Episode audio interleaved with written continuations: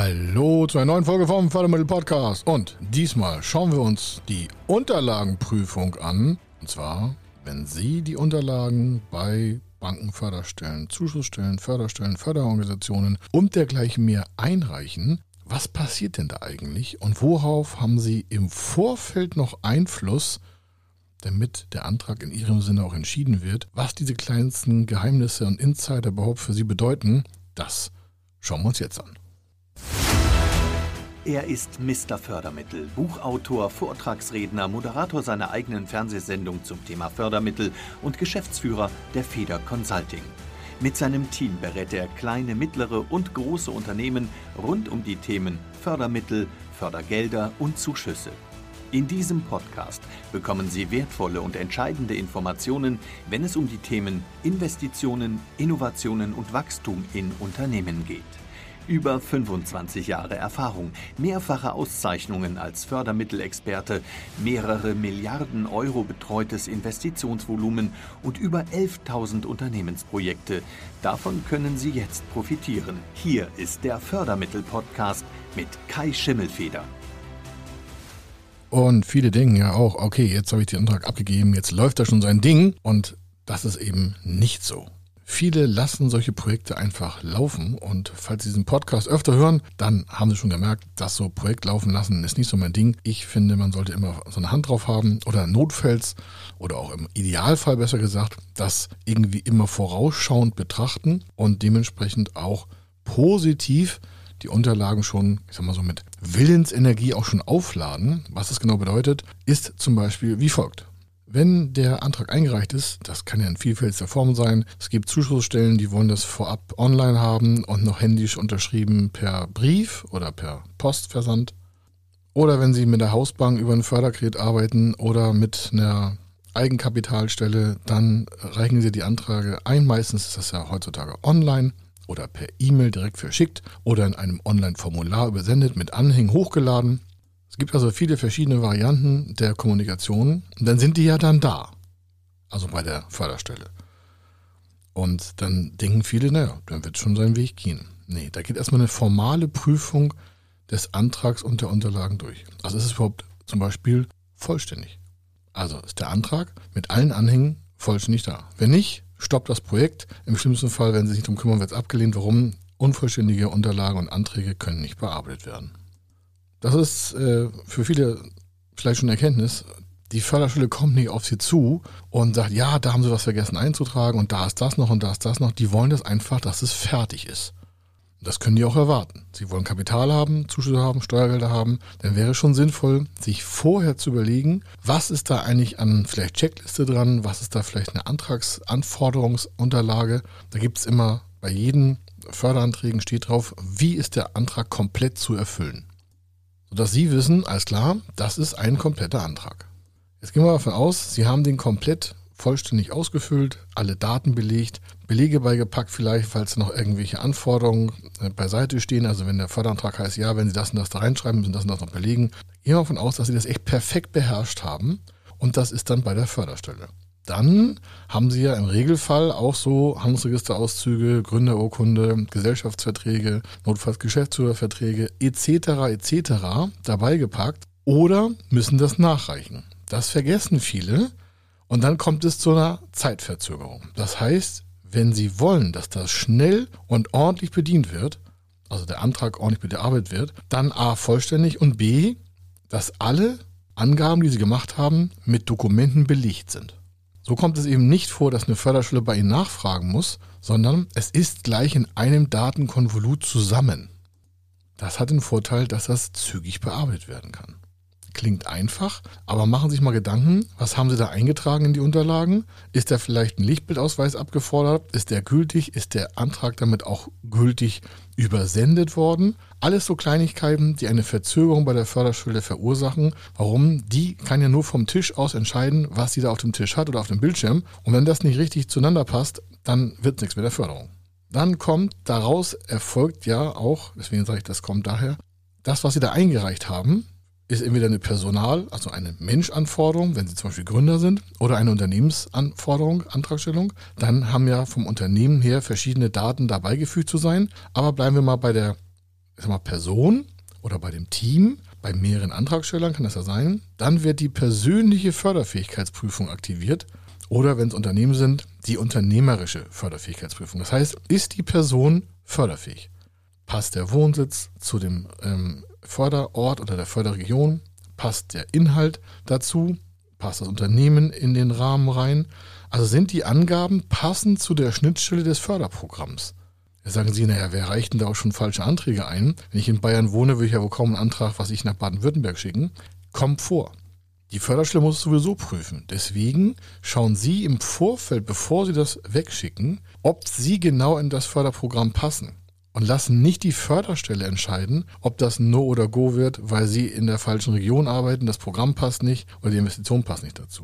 Das ist für circa 22 Prozent, war es die letzten Jahre so im Durchschnitt immer, also über ein Fünftel, werden deswegen abgelehnt, weil die persönlichen oder unternehmerischen Voraussetzungen zur Förderung nicht gegeben sind. Das heißt Zeitverschwendung von Ihnen, von der Förderstelle. Hätte man vorher ja vielleicht mit Alternativen regeln können. Dann gibt es als nächstes eine materielle Förderfähigkeitsprüfung. Das heißt, ist das, was Sie sich da fördern lassen wollen, überhaupt förderfähig? Wenn Sie sagen, ja, wie, wie soll ich das denn wissen? Ja, in der Antragsbeschreibung, in der Richtlinie, im Förderprogramm, im Merkblatt steht drin, für was die Förderung beantragt werden kann. Und da muss das, was Sie investieren wollen, auch drinne stehen. Sei es Personalkosten, sei es Material, Maschinen, Gewerbe, Photovoltaik, KI, Softwareentwicklung, tausende Sachen. Passt das? Dann sagen, ja, das lasse ich mal die Förderschule entscheiden. Sage ich, nee, dann würde ich lieber mit, vor mit der Förderschule reden und sagen, das habe ich vor, ich wollte einen Antrag einreichen, das habe ich vor zu investieren, das sind die Investitionspositionen, kann ich das da so eintragen? Und dann die Förderschule, ja, können Sie machen. Wenn das nicht telefonisch geht, können Sie es ja schreiben vorher. Aber ich würde keinen Antrag starten, wenn ich 100% sicher bin, dass das, was da drin steht, auch förderfähig ist. Dieser Prozess der quasi der Registerprüfung und Formularprüfung, die Förderfähigkeitsprüfung auf Personen und Unternehmen und auch die materielle Förderfähigkeitsprüfung dauert in der Regel zwischen x Tagen und manchmal ein paar Monaten, je nachdem, welches Programm Sie da auch im Förderbereich nutzen wollen und auch ganz elementar, wie Sie das vorbereitet haben. Je eindeutiger die Unterlage, desto schneller die Entscheidung. Je besser die Beweisführung ist, dass das, was Sie da angegeben haben, auch die Wahrheit ist, desto schneller die Entscheidung in Ihrem Sinne. Und so geht das immer weiter. Das reden wir jetzt von, von ein paar Wochen. Und das heißt, nach Antragseinreichung kann es halt dauern, weil da verschiedene, jetzt kommen wir zum nächsten Punkt, Gremien dran beteiligt sind. Der, der den Antrag bearbeitet, ist selten der alleinige Entscheider. Das gibt Förderprogramme, da gibt es einen One-Shot, also einer bearbeitet es und dann kann es entscheiden. Meistens kleinere Volumina, unter 100.000 Euro kann das schon sein im Eigenkapitalprogrammbereich. Im Zuschussbereich wird es immer gesamt entschieden. Das heißt, da ist selten einer alleine, um halt auch dementsprechende Fehler zu vermeiden. Das heißt, die Unterlagen werden erstmal geprüft, passt Person Unternehmen, passt das, was da drin steht. Und dann geht das weitergereicht über eine Vorbereitung in den Gremien zur Entscheidung. Warum? Das kann ja wirtschaftspolitisch vielleicht gerade nicht passen. Das heißt, das ist zwar grundsätzlich alles förderfähig und auch vom, vom Materiellen her, also von den Investitionspositionen, aber irgendetwas spricht noch dagegen. Das können tausend Sachen sein. Tausend Sachen kann sein, wir hatten einen Fall, da war alles richtig eingetragen, aber der politische, ich sag mal, Schwenk hatte sich parteipolitisch verändert und mit einmal wurde das, was wir im Umweltbereich mit dem Kunden umgesetzt haben wollten, nicht mehr in dem Förderprogramm gefördert. Da stand zwar noch drinne auf der Website, im Programm, in Richtlinien überall drinne, aber es gab eine Begrenzung an Menge von Anträgen und dann wurde der Antrag quasi erstmal auf Standby gelegt. Und zwar kam eine Nachricht zurück und so, ja, wir haben da ein paar Änderungen vorgenommen, das können Sie auch nicht wissen, das ist noch gar nicht offiziell. Wir sind mitten in den Änderungspositionen. Wir würden, wenn Sie es weiter beantragen würden, ablehnen, aber Sie können das jetzt zurückziehen und mit neuen Angaben, siehe hier und Förderprogramm nochmal neu reinstellen und dann ändern wir den Vorgang auch ab. Dann sagen, sowas gibt es. Ja, das kann passieren. Warum? Solche Förderprogramme sind ja nicht für die Ewigkeit gebaut. Aber das passiert ganz, ganz, ganz, ganz selten, dass mal so ein Wegschwenk passiert. Aber Gremien entscheiden erstmal darüber, passt das. Oder passt es auch vom, vom Gedanken her, wer da was macht. Es kann ja sein, dass da, ich sag mal, extrem gesehen so eine, eine Drogenbande ein Innovationsprojekt stellt und dann passt das mit dem Wertekanon nicht. Das ist jetzt auch nicht lustig gemeint, aber es gibt halt Antragsteller, die haben, ich sag mal, charakterlich Schwierigkeiten in der Zivilgesellschaft oder das Produkt ist vom, sag mal, vom ethisch-moralischen her nicht so einwandfrei.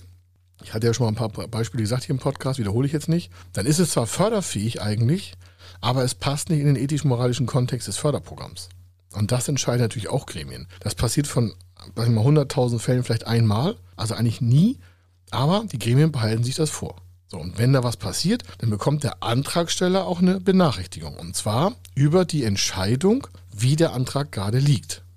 Dann bekommt er halt ein Feedback und sagt, da ist das noch zu tun, das, das, das, das, das. Oder er bekommt vorher schon eine Information, Mensch, da passen die Unterlagen nicht, da muss noch nachgearbeitet werden, da ist das, das, das, das, das. Wie gesagt, ein Großteil davon kostet die Zeit, die man hätte vorher in einen guten Antrag investieren können.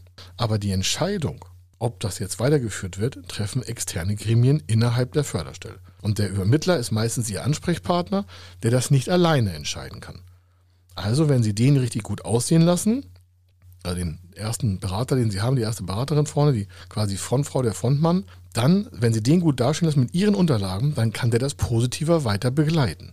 Also es hängt explizit nur an Ihnen, die Geschwindigkeit hochzuhalten, damit die mit den richtigen Daten die richtigen Entscheidungen in Ihrem Sinne treffen können. Das ist so der Weg bis dahin. Dann gibt es ja noch die ganzen Abwandlungen. Wenn Sie jetzt zu einer Eigenkapitalstelle gehen, dann gibt es da quasi noch eine interne Prüfung der ganzen Bilanzen. Das heißt, die sagen, ja, grundsätzlich machen wir das, aber das und das muss noch an Cashflow-Daten vorhanden sein. Oder wenn Sie einen Förderkredit nehmen, dann kriegen Sie eine vorläufige Zusage oder ein Finanzierungsangebot. wenn Sie das unterschreiben, dann geht es nochmal eine Tiefenprüfung rein. Vielleicht müssen Sie auch eine Bürgschaftsbank mit hinzunehmen. Das passiert alles noch danach oder bei einer GRW-Zuschussstelle, da kriegen sie ein, Entwicklungsprogramm, das heißt, da wird es entschieden, gibt es einen Zuwendungsbescheid und gegen den können Sie notfalls sogar nochmal vier Wochen Einspruch erlegen oder sofort die Fördermittel auch abrufen. Das muss man nochmal extra machen. Das passiert aber alles am Ende. Aber um das am Ende tun zu können, brauchen Sie vorne die richtige Vorbereitung. Damit es hinten zur Auszahlung kommt, egal von was, von Eigenkapital, von Zuschüssen, von Förderkrediten, von Bewilligung zu Bürgschaftsbanken, zu Bewilligung von Beteiligungsgesellschaften aus dem Förderprogramm, aus steuerlicher Forschungsförderung. Damit es hinten funktioniert, müssen Sie vorne ordentlich arbeiten. Dazu haben wir auch schon genügend Blogartikel geschrieben. Der Podcast ist da. Auf YouTube können Sie bei uns Videos sehen, wie das alles funktionieren kann. Und dann haben Sie das auch weiterhin im Griff. Nicht alles, aber den größten Teil der Antragsstrecke können Sie im Vorfeld ordentlich quasi schon vorbereiten, um sich damit ein gutes Ergebnis zu erarbeiten. Denn was in dem Antrag passiert, also in der Förderstelle, das können Sie ja kaum kommunikativ verfolgen, aber alles, was davor ist, da haben Sie 100% Einfluss drauf. Ich wünsche Ihnen, dass Sie das so ernst nehmen, wie ich das hier auch so gesagt habe. Warum? Wie gesagt, jeder fünfte Antrag scheidet an den falschen Formalitäten und Inhalten. Das heißt, von 100 äh, Anträgen sind 20, die deswegen nicht beschieden werden weil die Vorbereitung so schlecht ist. Deswegen kommen die meisten zu uns und sagen, nee, also dass diese ganze Zeit kam, so habe ich keine Lust drauf. Machen Sie bitte alles fertig. Ich komme dann zum Unterschreiben. Oder wenn es Geld da ist. Das ist jetzt ein bisschen überspitzt gesagt, aber deswegen gibt es halt bei uns so viele Checklisten, dann gibt es halt Vorlaufprozesse, es gibt Prüfungsprozesse, es gibt Kalkulationsprozesse. Das machen wir alles, bevor wir Anträge abgeben für den Kunden damit wir eben die Zeit nicht da verlieren. Weil wenn das Programm erstmal gestartet ist, also der Antrag läuft, dann ist das ganz schwer darauf Einfluss zu nehmen. Man kann nicht einfach die Zahlen während der Antragsphase einfach mal ändern. Da sollte man sich vorher Gedanken gemacht haben. Warum? Das zögert das alles hinaus. Das heißt, Sie haben das die ganze Zeit im Griff. Also, das zum Thema Ablauf der Unterlagenprüfung und daraus Ergebnisse, was Sie da für einen Wahnsinns-Einfluss nehmen können. Damit soll es hier gewesen sein. Ich wünsche Ihnen eine super Umsetzung damit. Am besten hören Sie den Podcast nochmal, gehen das nochmal Stück für Stück durch und dann bereiten Sie Ihre Unterlagen so vor, als wenn es äh, kein Morgen mehr gibt, sag ich mal. Also wenn es, das, das muss golden sein. Nicht verpackt und schön mit Grafik, sondern das noch nebenbei, sondern einfach vollständig, perfekt leserlich geschrieben, wenn sie es per Hand geschrieben haben, gibt ja noch Förderstellen, die haben dann handschriftliche Antragsformulare. Im Regelfall ist es online. Aber dass das alles wirklich in einem Rutsch durchlaufen kann. Hier war der Kai Schimmelfeder. Ich wünsche Ihnen Spaß und Freude bei der Antragstellung. Wenn Sie Fragen dazu haben, kommen Sie zu uns. Federconsulting.com, da sehen Sie unsere Adresse, federconsulting.com, da sehen Sie unsere Adresse, sage ich nochmal doppelt. Und da gibt es auch Telefonnummern, da sind wir echt zu erreichen und dementsprechend können wir Ihnen da auch beiseite stehen. Also, viel Erfolg weiterhin und bis zur nächsten Folge. Wenn Sie wissen wollen, ob Ihre geplanten Investitionen förderfähig sind und wie Sie zu den richtigen Förderprogrammen kommen, dann gehen Sie auf die Website www.fördermittel-testen.de.